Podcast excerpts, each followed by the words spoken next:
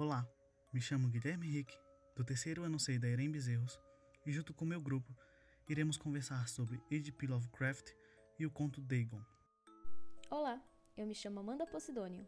Olá, meu nome é Dandara Samira, sou do segundo D da escola Eren. Oi, meu nome é Stephanie, eu sou do segundo ano D. Meu nome é Ana e eu sou do segundo ano D. O conto Dagon, de H.P. Lovecraft, conta a história de um comissário de bordo americano, que em plena Primeira Guerra Mundial tem seu navio abatido por um navio de guerra alemão. Após uma fuga, ele acorda em uma ilha totalmente atípica, onde, para sua desgraça, tem o seu primeiro contato com a tenebrosa criatura intitulada como Dagon. O personagem foi feito prisioneiro de guerra pelas forças marítimas do Bárbaro. Após a sua fuga ter dado certo, ele navega sozinho em mar imenso. Após chegar em terra firme, a segunda parte do seu plano de sobrevivência começa. Eu vou falar um pouco sobre a chegada na ilha. É, de certa forma, é uma parte um pouco grande do conto, então eu vou dar uma resumida para poder explicar o que eu entendi. Quando ao final despertei, descobri-me meio tragado pela extensão lamacenta de um infernal negro que se estendia à minha volta em monótonas ondulações até onde minha vista alcançava e onde, a certa distância, estava enterrado o meu barco. Embora se possa perfeitamente imaginar que minha primeira sensação seria de espanto com a transformação tão prodigiosa e inesperada do cenário, eu, na verdade, fiquei mais horrorizado do que espantado, pois havia no ar e no solo protufato um caráter sinistro que me arrepiou até o âmago do meu ser. A região toda fedia com as carcaças de peixe apodrecidos e outras coisas menos descritíveis que vi projetadas na lama, abjeto da interminável planície. O cheiro de peixe era enlouquecedor, mas eu estava concentrado demais em coisas mais sérias para me importar com a desgraça tão pequena e parti ousadamente para o destino incerto. Em meio ao meu terror, perpassaram curiosas reminiscências do paraíso perdido e da tenebrosa ascensão de Satã pelos reinos informes das trevas, impelido por um impulso que não consigo precisar foi descendo com dificuldade pelas rochas até parar na encosta menos íngreme abaixo, de onde fitei as profundezas estígias, onde nenhuma luz jamais penetrara. Eu sinto que a chegada na ilha ela foi um tanto quanto conturbada, né? O encontro ao monstro deixou ele de uma certa forma em dúvida se ele estava maluco, se aquilo era por conta da, do vício.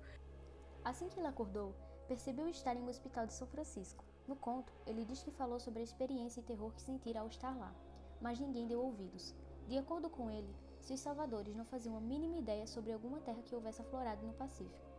Ele então procurou um famoso etnólogo, ao qual fez perguntas sobre a lenda filistina de Dagon, o deus peixe, mas acabou percebendo que ele era um racionalista incorrigível e desistiu. O suicídio.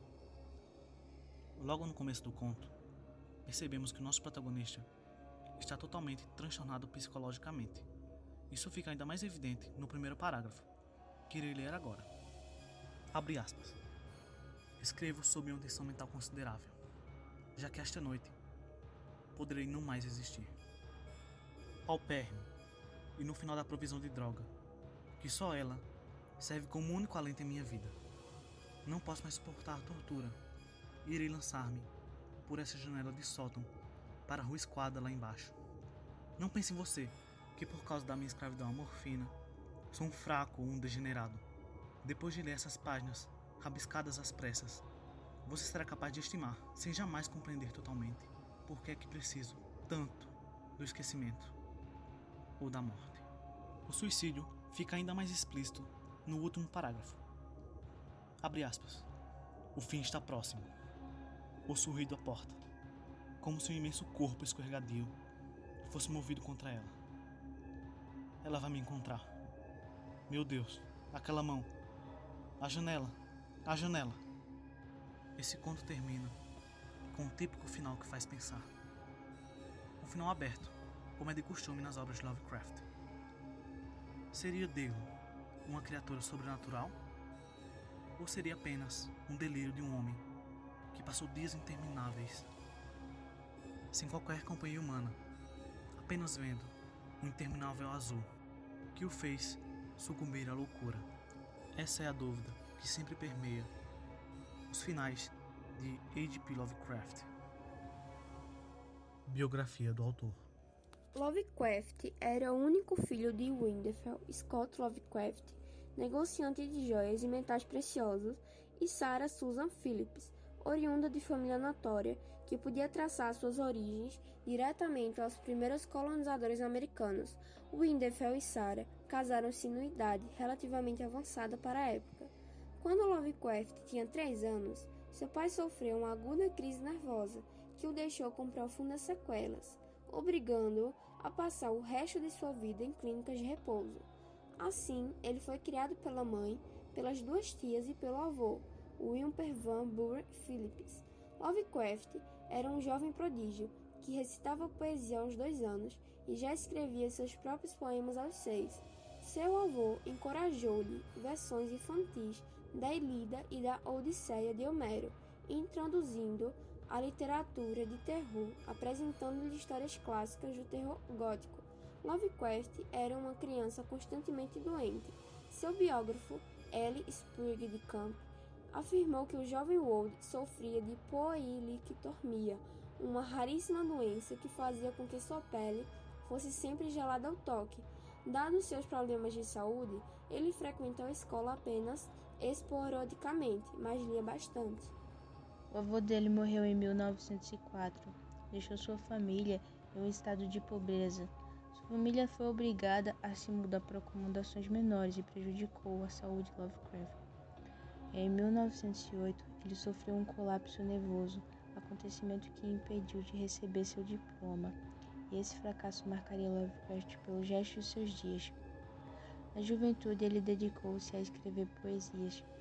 Em 1917, publicou seu primeiro trabalho, Conto Dragon.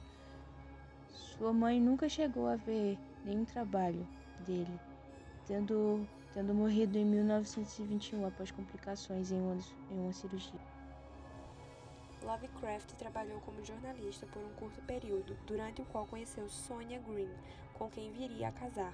Ela era uma judia natural da Ucrânia, oito anos mais velha que ele, o que fez com que suas tias protestassem contra o casamento. O casal mudou-se para o Brooklyn, na cidade de Nova York, cidade em que Lovecraft nunca gostou casamento durou poucos anos e, após um divórcio amigável, Lovecraft regressou a Providence, onde moraria até morrer. O período imediatamente após seu divórcio foi o mais prolífico de Lovecraft, no qual ele se correspondia com vários escritores estreantes de horror, ficção e aventura. Entre eles, seu mais ávido correspondente era Robert Howard, criador de Conan o Bárbaro. Algumas das suas mais extensas obras foram criadas nessa época, como Nas Montanhas da Loucura e o caso de Charles Dexter Ward, seu único romance. Seus últimos anos de vida foram bastante difíceis. Em 1932, sua amada tia Lillian Clark, com quem ele vivia, faleceu. Lovecraft mudou-se com Anne Gamwell, sua outra tia e companheira remanescente, para uma pequena casa alugada que se situava atrás da biblioteca John Hill. Para sobreviver, considerando-se que seus próprios textos aumentavam em complexidade e número de palavras, dificultando as vendas, Lovecraft apoiava-se como podia em revisões e ghost readings de textos assinados por outros, inclusive poemas e não ficção. Em 1936, a notícia do suicídio do seu amigo Robert deixou-o profundamente entristecido e abalado. Nesse ano, a doença que o mataria, câncer no intestino, já avançara o bastante para que pouco se pudesse fazer contra ela. Pelos meses seguintes, Lovecraft aguentou dores cada vez mais crescentes até que, a 10 de março de 1937, viu-se obrigado a internar-se no Hospital Memorial John Brown. Ali morreria cinco dias depois. Contava então 46 anos de idade. Howard Phillips Lovecraft foi enterrado no dia 18 de março de 1937, no cemitério Swan Point, em Providência, no jazigo da família Phillips. Seu túmulo é o mais visitado do local, mas passou décadas sem ser demarcado de forma exclusiva. No centenário de seu nascimento, fãs norte-americanos cotizaram-se para inaugurar uma lápide definitiva, que exibe a frase Eu sou Providência, extraída de uma de suas cartas. As maiores obras. Quando falamos de H.P. Lovecraft, estamos falando de um dos maiores e mais influentes escritores da história. Entre as suas maiores obras, podemos destacar o chamado de Cthulhu, que conta a história de Francis, um homem que herdou uma grande fortuna do seu tio avô, que era um grande pesquisador de fatos sobrenaturais. O Francis também acaba herdando as anotações do seu trabalho. Vemos a história através dos olhos de Francis, que fica cada vez mais horrorizado ao ler sobre o terrível monstro Cthulhu, que habita as profundezas das águas insondáveis dos oceanos. O Chamado de Cthulhu é uma leitura dispensável para qualquer fã de horror, assim como eu. E não só para os fãs de literatura de horror, mas os fãs de literatura no geral. É uma obra sufocante e viciante. É praticamente impossível parar de ler. Causa um horror no leitor que é inimaginável. O mistério que carrega essa obra é simplesmente incrível. Outra obra que podemos citar é A Cor que Caiu do Céu.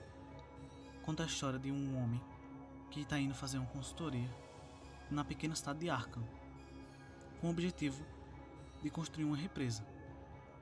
Ele acaba conhecendo um velho, ancião da região, chamado M. Antes de conhecê-lo, ele ouve comentários falando que não, não é para dar ouvido ao M, que ele é maluco. Mas, pela, movido pela curiosidade, ele vai conversar. Ele percebe que ao redor da casa de M, a vegetação não cresce. É um lugar morto.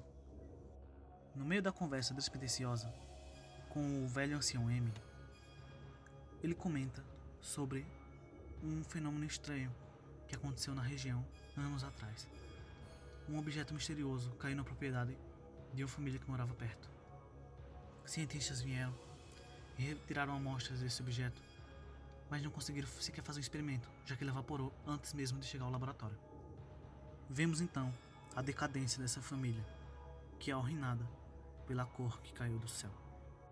É um conto que, ao contrário da maioria dos contos de H.P. Lovecraft, não aterroriza o leitor através de um monstro, a aparição dele, por exemplo, mas sim pelo mistério que carrega aquela região e aquela família. Vemos a decadência de uma coisa que nem sequer sabemos o que é, causa temor. É o profundo medo das coisas que não deveriam existir.